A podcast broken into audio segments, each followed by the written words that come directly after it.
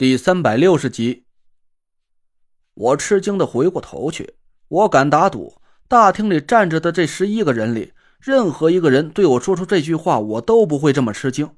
但说出这句话的人，竟然偏偏是最不可能的那若兰。你，我不敢置信的看着那若兰，田慧文也是一脸震惊的神色。那叔叔，你和师傅他老人家认识吗？那若兰笑了笑，对其他人挥挥手：“都回吧，我和慧文侄女啊，还有小累赘多聊聊。也是时候该让他知道这些事儿了。你们几个嘴都严实着点儿，谁要是给我出去乱嚼舌头，那可就别怪那爷翻脸不认人了。”我听了那若兰的话，第一反应就是这个死娘炮啊，肯定是要挨揍了。我眼前的这些人，平时在风水界里都是能横着走的知名人物。那若兰只不过是个玩古董的，他竟然敢对五魁的人这么颐指气使。可那几个人却没有一个敢吭气儿的，他们朝那若兰鞠了一躬，一言不发的走出了大厅。我目瞪口呆的看着眼前发生的一切，心里冒出了无数个问号：这个那若兰到底是什么人？他说的话竟然能比我这个五魁魁首还有震慑力，能让这几个风水界的老怪物是噤若寒蝉。他和我师傅到底是什么关系？我这几个月所经历的一切，难道都是他和师傅合伙在捉弄我？那也不对呀！这在拍卖会上，那若兰明明是打算阻止我拍下那件空谷幽兰的。要是他和师傅是一伙的，他为什么要跳出来破坏我的计划呢？我脑子里乱哄哄的，我回头看了一眼田慧文，他也是一脸不解，悄悄对我摇了摇头：“你也回吧，这没你的事儿了。”那若兰回过头看着唐果儿，唐果儿怯怯的往我跟田慧文身边蹭了蹭：“我我不回去，我要找我老跟舅爷。你你您知道他们在哪儿吗？”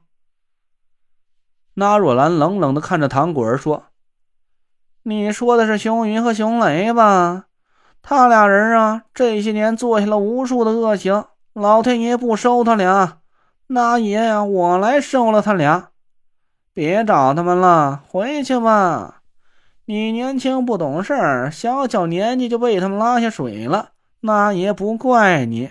以后跟着我慧文侄女啊，好好学学，也不枉那爷对你手下留情了。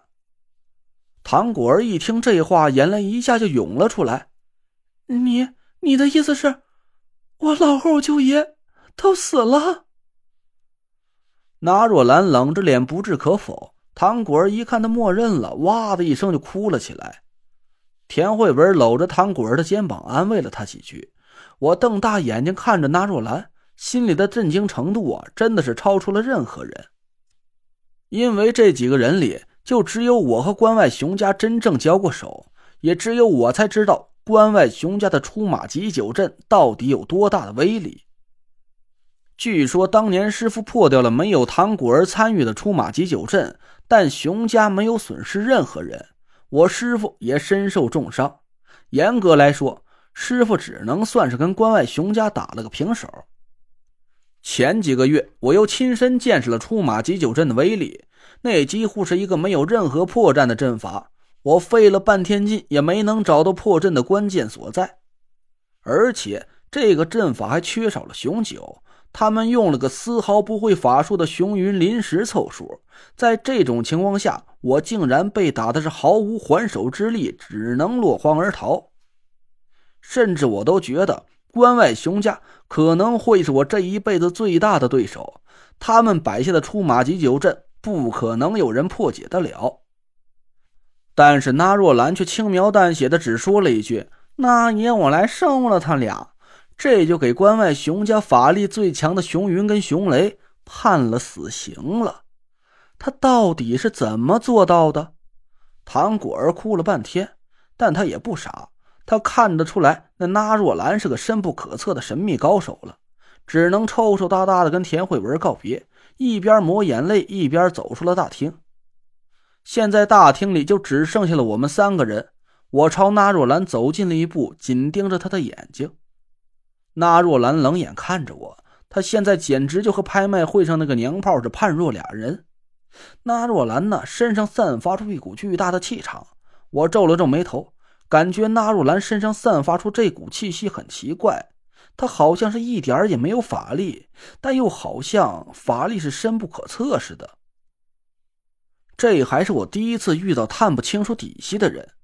我暗暗释放出神识，朝纳若兰的眉心里探了过去。她突然脸色一变，翘起了兰花指。我愣了一下，纳若兰嫌弃的尖声叫嚷起来：“ 哎呦，真不害臊！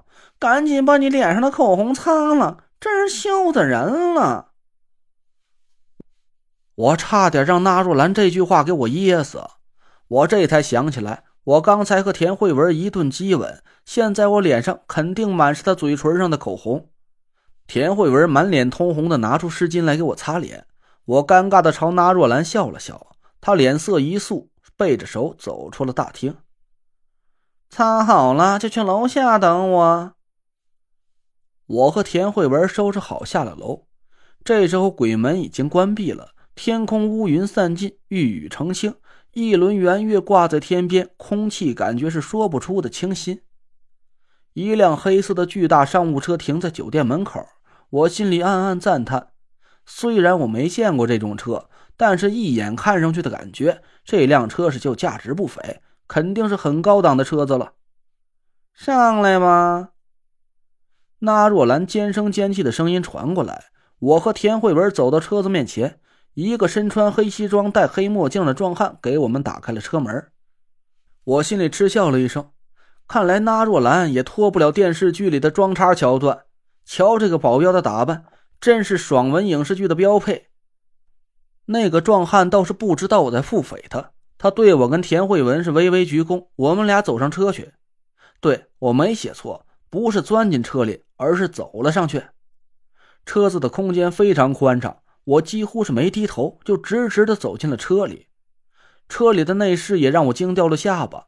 其实我这一年来呀，没少见过豪车，无论是田慧文、宁珂、唐果儿的跑车，还是田天祥那几辆档次不低的商务车。都是价值几百万的，但纳若兰这辆车是彻底颠覆了我的三观。这哪是车呀？这不是栋豪宅吗？那若兰半躺在车子的座椅里，面前竟然是一张桌子，上面放着糕点、水果和酒。那若兰手里摇晃着高脚红酒杯，一脸阴郁的看着我跟田慧文。饿了吧？吃点吧。那若兰朝桌子上的糕点水果努了努嘴，我本来还没怎么觉得饿，但听那若兰一说呀，我这才感觉肚子里和打鼓似的响了起来。我也没客气，一屁股坐下，拿起几块糕点塞给田慧文，顺手啊把我自己的嘴里塞了个满满当当。车子开得又快又稳，放在餐桌上的酒竟然一点晃动的感觉都没有。车子很快就停了下来，那若兰慢慢的坐起了身子。走吧，进家说去。我抹了一把嘴，走下了车。当我看到了眼前的情景，我顿时又张开了嘴，简直能活活塞得下四五块糕点，而且还是哪一块都不挨着哪一块的那种。